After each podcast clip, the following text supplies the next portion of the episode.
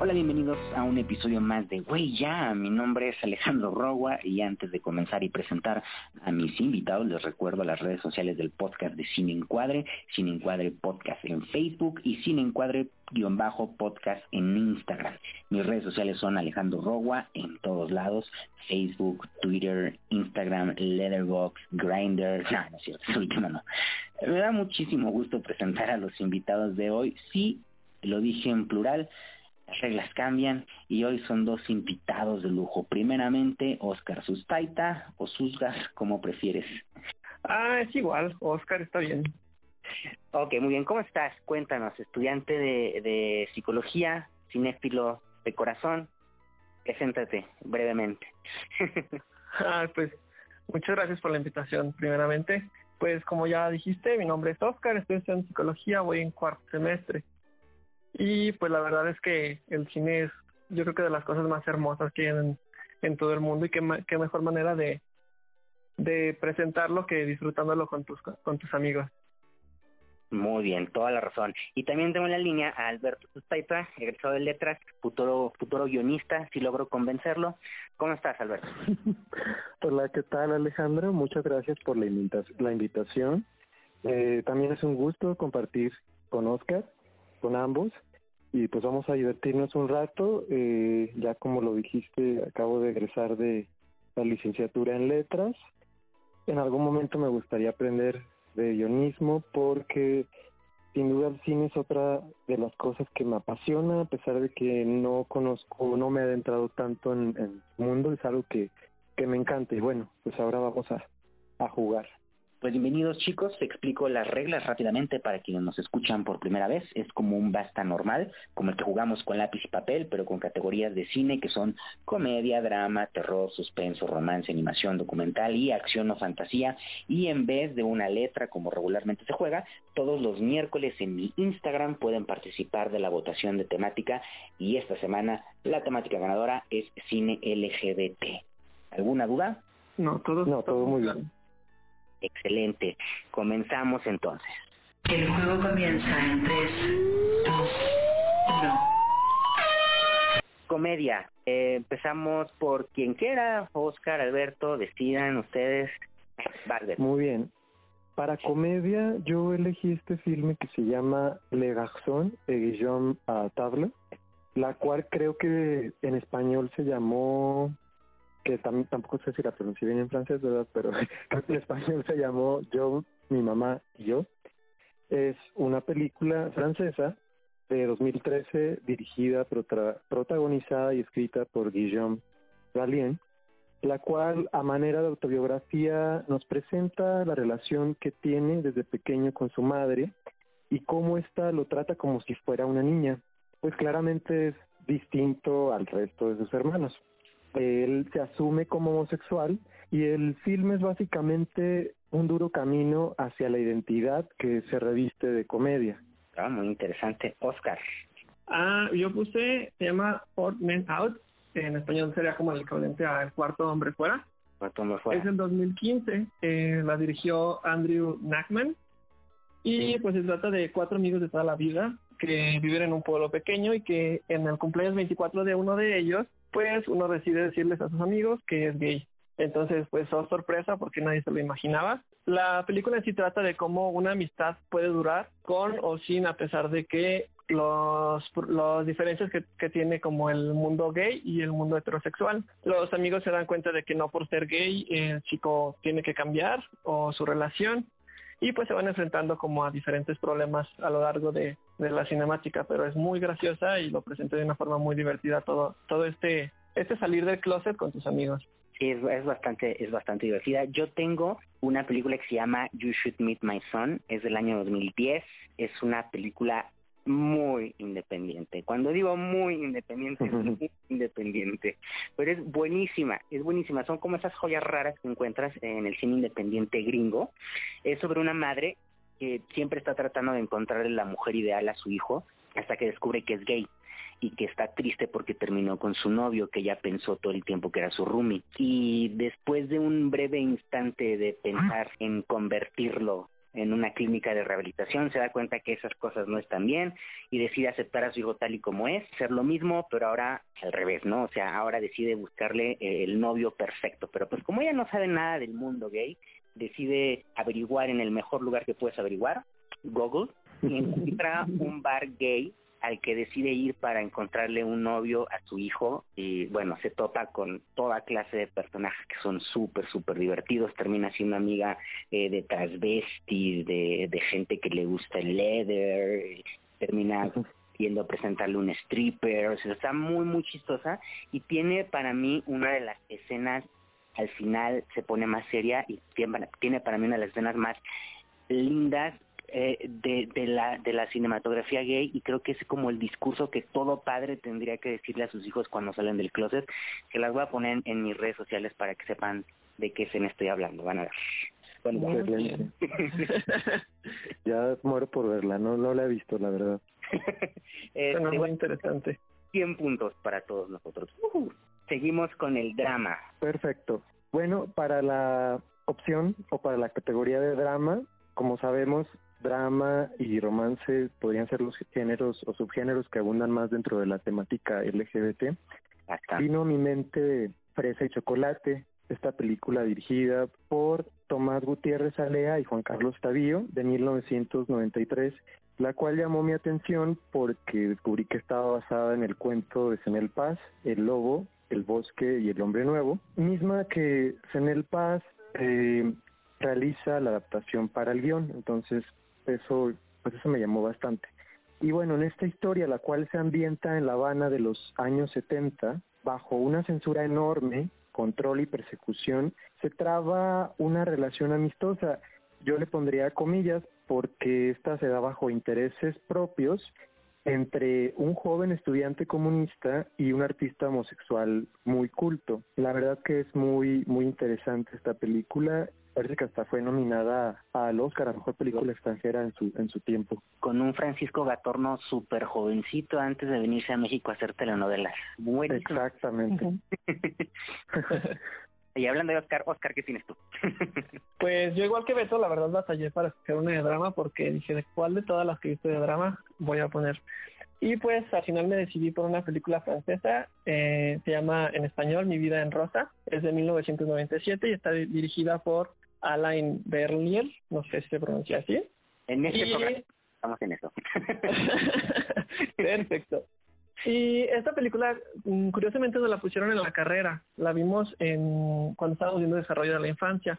Y trata sobre una persona que desde pequeña se considera una niña, pese a que pues sexualmente nació dotada como varón. El niño se llama Ludovic, se enamora de Jérôme, el hijo del jefe de su padre. Entonces, pues, oh caos cuando descubren a los niños jugando a que se casan, cuando descubren que se empiezan a poner vestiditos. Entonces, pues, un caos en la familia, un caos en, en el suburbio en el que viven porque pues es de personas de la alta, entonces pues todo un problema ahí sobre cómo los padres muchas veces inculcan desde niños esta parte de la sexualidad que tiene que ser heteronormada, ¿no? Entonces, la verdad es un filme muy bonito. Cuando nosotros lo vimos en la carrera, pues veíamos que, que desde niño se empieza a definir toda esta parte de tu orientación y tu, tu identidad de género. Entonces, es una película muy recomendable y tiene también tintes de comedia, entonces es bastante buena. Así es, es muy buena. Yo, eh, como saben, en la votación era entre eh, cine peruano y LGBT, y como ganó el LGBT, yo aún así traje mm. cine peruano, ¿cómo no? no te ibas a resistir. La película que yo traje en drama es Contracorriente del año 2009 de Javier Fuentes León. Como ya dije, es una película peruana, es mi película peruana favorita y habla, eh, está, está ambientada en un pueblo pesquero eh, en Perú, en el cual tiene una tradición que es entregar tus muertos al mar, porque si no, no descansan en paz. Si cuando te mueres no te entrega la persona que más te quiso en vida, no puedes descansar en paz.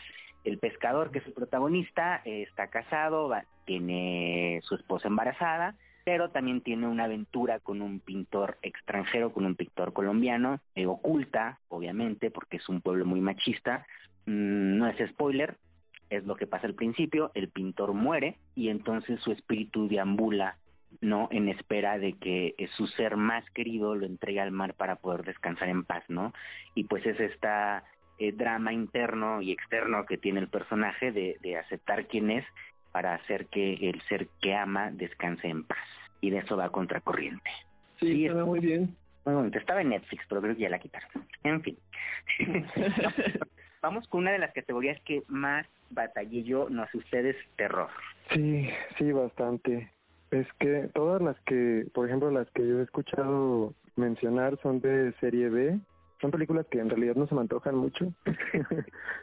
Oye, y pues la que elegí que creo que encaja encaja en el en el género pero podría ser considerada también un drama y que yo sé que Oscar la conoce muy bien él me la recomendó tal vez tal vez no sé si la haya elegido también. Es, que vamos a coincidir. es la película noruega Telma conocida en Latinoamérica como La maldición de Telma. Pues esta narra la historia de una chava que repentinamente se enfrenta a la enfermedad, tiene síntomas similares a los de la epilepsia y pronto a la par va descubriendo su pasado y la condición de, pues sí, de unos poderes sobrenaturales que emergen de ella misma, los impulsos del amor, por si esto no fuera poco, de los impulsos del primer amor. Y bueno, uno de los aspectos más interesantes para mí de esta película es que este primer amor se trata de una chica y es algo que para Telma es difícil porque no lo acepta ya que va en contra de sus creencias religiosas. muy buena, vino a la muestra, me parece. Estuvo en la muestra de... El primer empate del, del día. Sí, sí, sí. Y definitivamente yo cuando dije cine de terror, dije pues creo que Telma es la mejor opción. Entra como terror psicológico. Y pues la Así película es. es relativamente reciente, es del 2017. Entonces, la verdad es que también, igual que Beto, yo también me, me gustó mucho la película cuando la vi.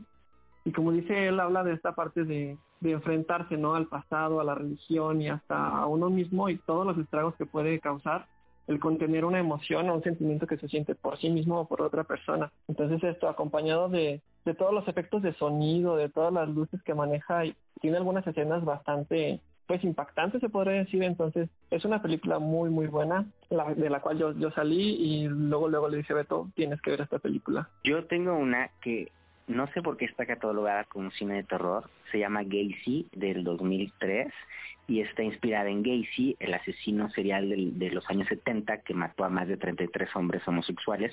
Eh, y bueno, hizo una película de terror. Va inspirada en su historia. La verdad no es muy buena, no es muy recomendable. Siento que no hay como buen cine de terror LGBT. Bueno, salvo Telma, Telma es muy buena película. Pero como que falta. Este, un llamado Claro. a los cineastas a que hagan películas LGBT de terror, por favor. Sí, es que hay puros como slashers, ¿no? Puras... Ajá. Porque estos son 50 puntitos porque hubo empate. rayos Vamos con suspenso. Bueno, para suspenso, en esta ocasión eh, escogí una película que puede ser catalogada también en diversos géneros, puede transitar por varios de ellos, pero yo confío en que sí entre dentro, dentro de este, que es La daga en el corazón. También es una película francesa, dirigida en este caso por el franco-mexicano Jean González, en la cual sale además Vanessa Ujú. y cuenta con un soundtrack maravilloso de M83, banda liderada por Anthony González, que es el hermano de Jean González, el director, y esta película se ambienta en 1979. En ella la protagonista trata de sacar a flote su productora, su productora de cine porno gay, a la par que intenta recobrar el amor de su amada. Es una mujer muy caótica. Y bueno, esto se le complica bastante porque un asesino comienza a matar a los actores de su productora. Y sí, a- además del, del suspenso que maneja, creo que también tiene por allí toques de comedia muy interesantes y tiene una estética mu- bastante peculiar. Así es, muy buena, también muy no yo no la he visto pero la verdad suena muy bien Está muy chida. Bueno, pues ah, yo en esta fue la que más batallé, la verdad. También escogí una película que clasificaría más como biopic, pero sí tiene como sus tintes de, de suspenso. Supongo que muchas personas ya la han visto, se llama Código En- Enigma, es, es algo popular, del 2014, eh, dirigida por Morten Tildum, eh, en la cual pues se ambienta durante la Segunda Guerra Mundial y pues narra esta guerra contra reloj que viven algunos matemáticos por descifrar códigos nazis y todos los problemas que, que conlleva, ¿no? Eh, pues habla en sí, es, es como les digo, una biopic de Alan Turing, en la cual nos cuentan acerca de, de, los sucesos más importantes de su vida, como su adolescencia, cómo fue desarrollando sus, sus artefactos. Y lo que nos interesa ahorita, interesaría ahorita a nosotros, que al final de la película, no quisiera spoileárselas, pero pues si no, no contaría como cine LGBT, pero pues es condenado por lo que denuncian como indecencia grave, autodenominarse homosexual. Entonces, pues al final de la película, porque en realidad la película en solo te dando como pistitas acerca de él, pero al final dices, no manches, o sea, después de todo lo que hizo, todo lo que ayudó en la guerra, solo por ser homosexual es condenado. Entonces dices, ¿cómo en ese entonces, e incluso hasta la fecha, a pesar de todo lo que puedes llegar a hacer, pues tu preferencia sexual puede marcar una gran diferencia en, en muchas decisiones que van a tomar sobre ti en la sociedad, ¿no? Sí, más en, ese, en esa época. Exactamente. Yo tengo Posme. No, no es cierto, no me crean. muy buena, muy buena. Cortometraje para el que... cine negro, es cine policíaco, ¿vale? No, es cine by the Lake, en eh, la película del 2013. Este asesino, bueno, estos, esta serie de asesinatos que van surgiendo en un, en un lago donde hacen Cross, crossing, cruising se llama, ¿cómo se llama esa onda? Eso, donde ligan ahí. Cruising. Exacto. Esa es mi película, Stranger by the Lake. ok. Uh, Un clásico. Pues vamos con el romance, otra categoría que está, la verdad, muy difícil porque hay un montón de películas, pero ¿qué eligieron, chicos? Así es, hay un montón. La manera en la que tuve o hice mi elección, bueno, entre todas las películas que pude haber que pude haber puesto en Huella. Pensé en esta porque fue precisamente la primera con temática LGBT que vi en toda mi vida, al menos que recuerde. Se llama Weekend. y esta me, me agrada bastante porque nos recuerda que las relaciones humanas pueden llegar a ser muy significativas, incluso cuando son pasajeras. Y tal como lo indica el nombre, se trata de dos muchachos que se conocen durante un fin de semana y es destacable la manera en la que se observa la intimidad y personalidad de cada uno y cómo estos crean un lazo muy estrecho. Creo que ya es una película súper súper conocida, pues sobre todo en el ambiente, ¿no? y amo el soundtrack, la canción de Mar. Es muy, muy, muy bonita. ¿Qué tienes, Beto? Cuento, digo este, Oscar. Por un momento creí que iba a coincidir con Beto, dije, maldición, ya vamos a tener otro, otra coincidencia. Pero no, esa película eh, no, no, no, no. no, esta película me la recomendó Beto y entonces yo pues yo por eso creí que íbamos a coincidir. Se llama Hoy quiero volver solito. Este ah. es del 2014 y está basada en un cortometraje del mismo director, prácticamente es como la misma historia pero extendida. El cortometraje se llamaba Yo no quiero, perdón, si yo no quiero volver solito y le cambiaron el nombre a Hoy quiero volver solito. Y habla de unos chicos adolescentes, Leo, Gabriel y Giovanna, en la que Leo es invidente, es un chico invidente que va al, a la escuela y se apoya muchísimo en, en Giovanna, su, su mejor amiga. De repente llega Gabriel, un chico nuevo a la escuela, y pues empieza a ver como un romance entre Gabriel y Leo, lo cual trae problemas de celos entre amigos, problemas de bullying en la escuela y bla, bla, bla. Lo, pues los clásicos dramas adolescentes que algunos hasta la fecha podemos seguir acarreando, ¿verdad? Pero la película es muy bonita, es brasileña. Habla como de ese amor puro, ¿no? Que puedes llegar a tener una persona que no se deja guiar por sus sentidos, sobre todo visuales, ¿no? En la que pues te enamoras de la esencia de la persona y todo lo que te puede llegar a, acarrear con ello. Y pues es muy bonita. Yo desde que la vi me enamoré de esa película y siempre la ando recomendando yo tengo sentimientos encontrados contra esa película. Este, amo el cortometraje y la película como que no me encanta. Pero bueno. que puede ser que sí, como que sí, de, sí decae un poquito. Yo les tengo también, este, Beto mencionaba que, que la primera película que vio de temática LGBT, yo también traigo la mía. La primera película que vi eh, se llama eh, Just a Question of Love, es del año 2000 y es francesa y es una película que habla de un chavo que está en la universidad y tiene que hacer unas prácticas profesionales en un huerto que tienen y este se enamora de del chavo que está ahí que es como el botánico del dueño del huerto y empieza una relación muy bonita entre ellos, pero oculta porque el, eh, no sé cómo se llama ahorita en este momento, Laurent, Laurent, Laurent, este, no quiere decirle a sus papás que, que es gay porque en su familia ya alguien se había declarado gay y lo habían expulsado de la familia, ¿no? Y se había muerto solo, abandonado y nadie hablaba de él, ¿no? Entonces él tenía como miedo de que pasara lo mismo. Mm, mientras que por su parte Cedric trata como de forzarlo a que les diga quién es a su familia porque él no quiere vivir ocultándose y entonces empiezan ahí como los conflictos entre ellos, ¿no? Esa película me encantó porque tiene,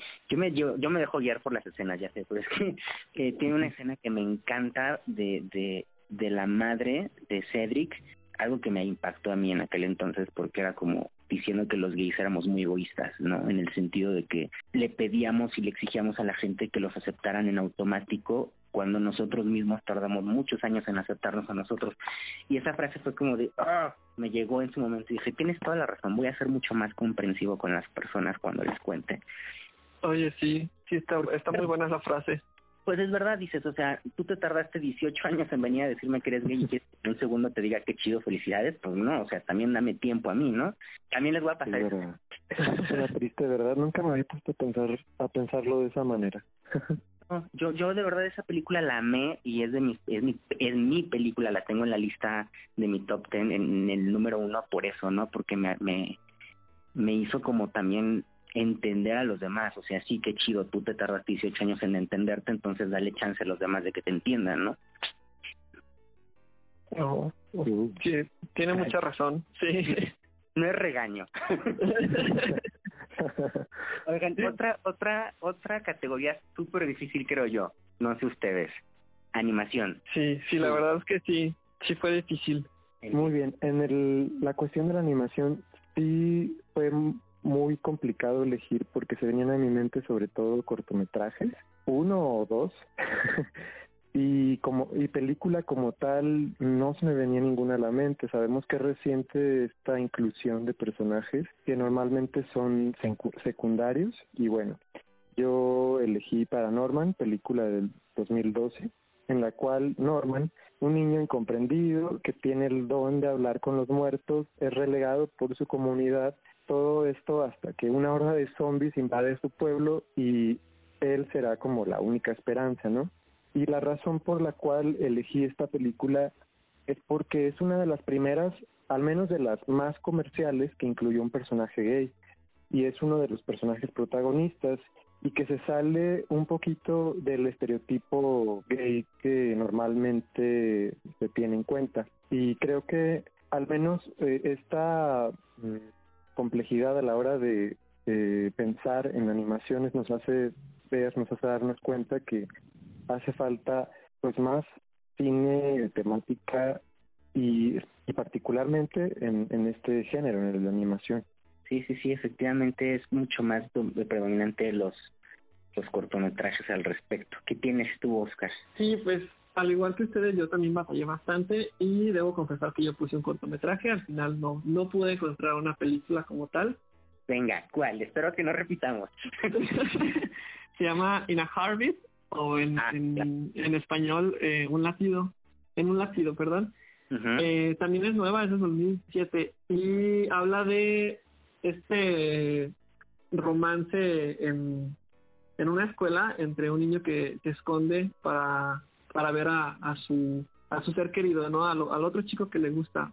Pero a pesar de que él intenta esconderse, pues su corazón, que pasa a ser un personaje de la historia, pues se niega, ¿no? Y hace todo lo posible por llegar a ese chico. Entonces, pues es un, un corto muy bonito en el que se habla como de este amor infantil. Eh, como dice Beto, la verdad yo yo no he visto como mucho mucho cine, porque generalmente el cine animado pues va muchas veces dirigido a niños, entonces es como un problema que no sé por qué la sociedad tiene en el que no a los niños no les muestren, no a los niños no les mm, inculquen cosas y pues no no va por ahí yo creo. Sí he visto que se ha empezado como a meter personajes secundarios o incluso en el fondo, casi que en donde no se vean, pero de alguna forma como intentárselos meter a la gente, ¿no?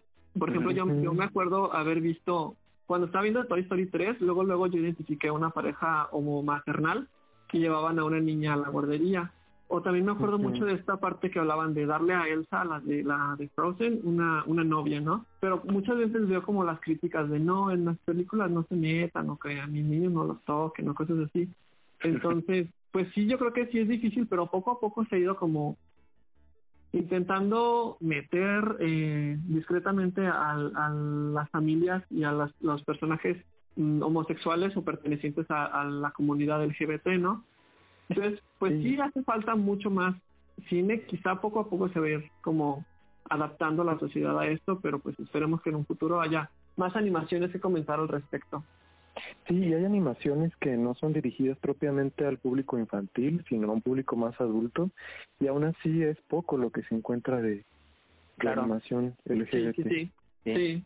Yo tengo uno que es también un cortometraje que se llama Dirty Paws, o sea, garritas sucias. Es del 2015 y habla de un hombre lobo que tiene un novio. Ay, sí.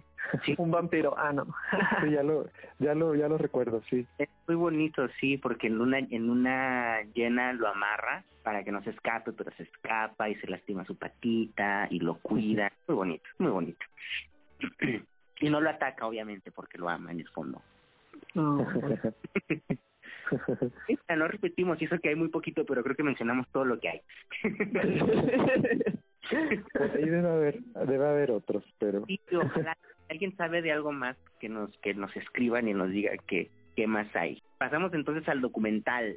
perfecto. Yo para documental puse uno muy clásico, yo creo que de los más vistos, eh, de 1990, Paris is Burning, al cual llegué gracias a una lectura de la carrera de Judith Butler. y este pues fue filmado en la segunda mitad de los ochentas. Es una mirada directa y fuerte a la comunidad gay de Nueva York, sobre todo a los sectores más marginados. Ya sabemos que ahí pues se ve como también la época dorada de los bailes drag. Eh, y hay unas cosas muy, muy interesantes y también muy fuertes de ver. Sí, No lo he visto, pero sí me lo han recomendado mucho, fíjate. Le, le- sí, tengo ganas de echarle una Echarle visión. un ojo. Sí, está en Netflix y está hasta en YouTube, me parece. ah, ok, habrá que verlo. Turno. Ok. Pues yo puse La muerte y la vida de Marsha P. Johnson.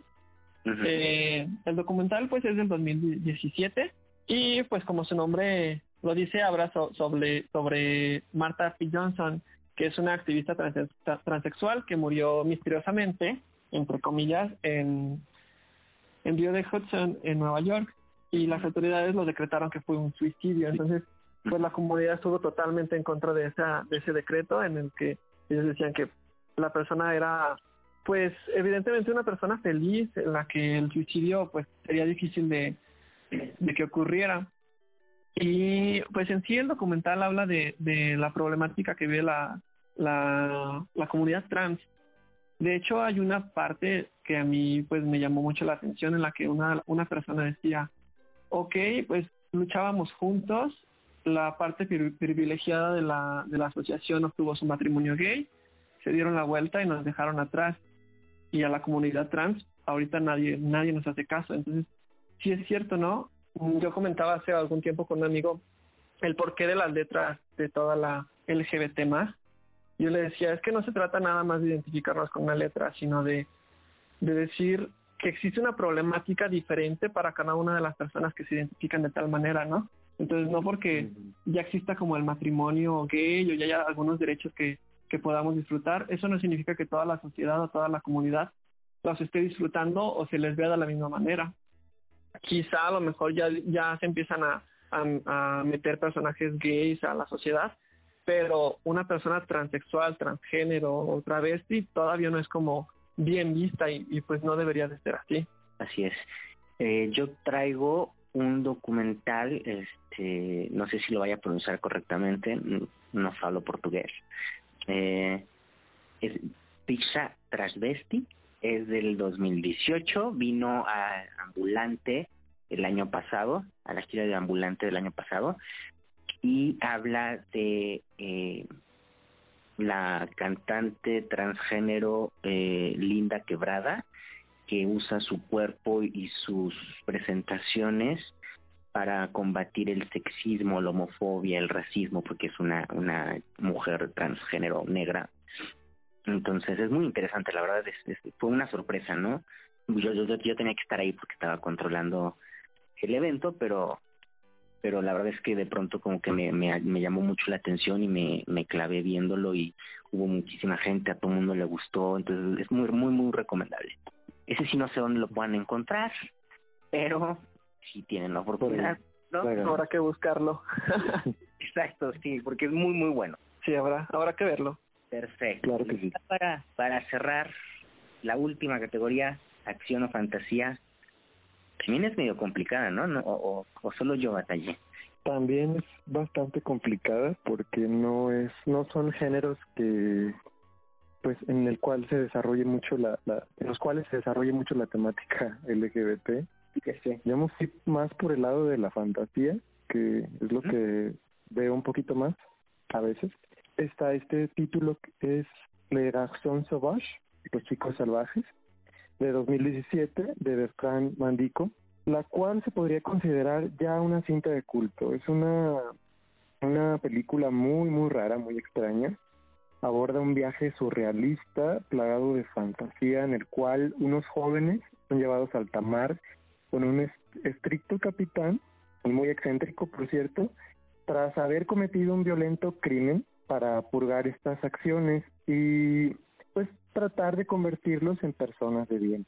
En este filme se exploran, entre otras cosas, el homoerotismo y la idea de que un futuro feminizado podría evitar las guerras y conflictos. La verdad es, es un poco denso, quizás no, no sea como para todos los gustos, pero es bastante interesante. A mí, a mí me encantó. Muy bien, habrá que checarlo. Oscar, te va, te toca. Ok. Ah, pues yo también la batallé bastante, pero más que nada batallé para ubicar la película, porque en realidad la película puede entrar dentro de diferentes categorías. No sabía si ponerla en comedia, en terror o, o en dónde. Y pues al final de cuentas, como me faltaba una en fantasía, dije, bueno, pues la vamos a poner aquí porque también encaja, la verdad. Y pues está hablando de, de un clásico que no podíamos irnos sin mencionar, que es The Rocky Horror Picture Show. Claro. La película data desde 1975 y nos habla de el doctor Frankenfutter, Futter, no sé cómo se pronuncia, y su castillo y su todo su cuartel de transilvanios que vienen de otro planeta el doctor es un travesti transexual y por azares del vecino llegan Brad y Janet, dos, recién casados. Entonces les toca todo el espectáculo que se está viviendo porque el doctor acaba de, de crear un nuevo ser llamado Rocky Horror. Entonces es todo, todo un drama, toda una comedia, todo un, como te digo, está ubicado en diferentes géneros. Y pues al final todo esto resalta todavía más por el hecho de que es un musical. Entonces, la verdad es que la música es muy buena. Una de mis canciones favoritas se llama Time Warp y amo escucharla cuando me estoy bañando, cuando estoy haciendo que hacer, cuando porque la verdad es muy divertida la canción. Y pues la película hay varias referencias, es, es como les digo es muy popular. Yo he visto, por ejemplo, las ventajas de ser invisible le hacen un apartado, también creo que hubo un, un especial en Glee. Entonces, o sea, la película, a pesar de que es vieja, no deja de estar en boca. Entonces, es, pues es un clásico de que no podemos perdernos, sobre todo al hablar de, de cine LGBT. Yo traigo otro cortometraje. Batallé un poco, pero este cortometraje me gusta mucho además.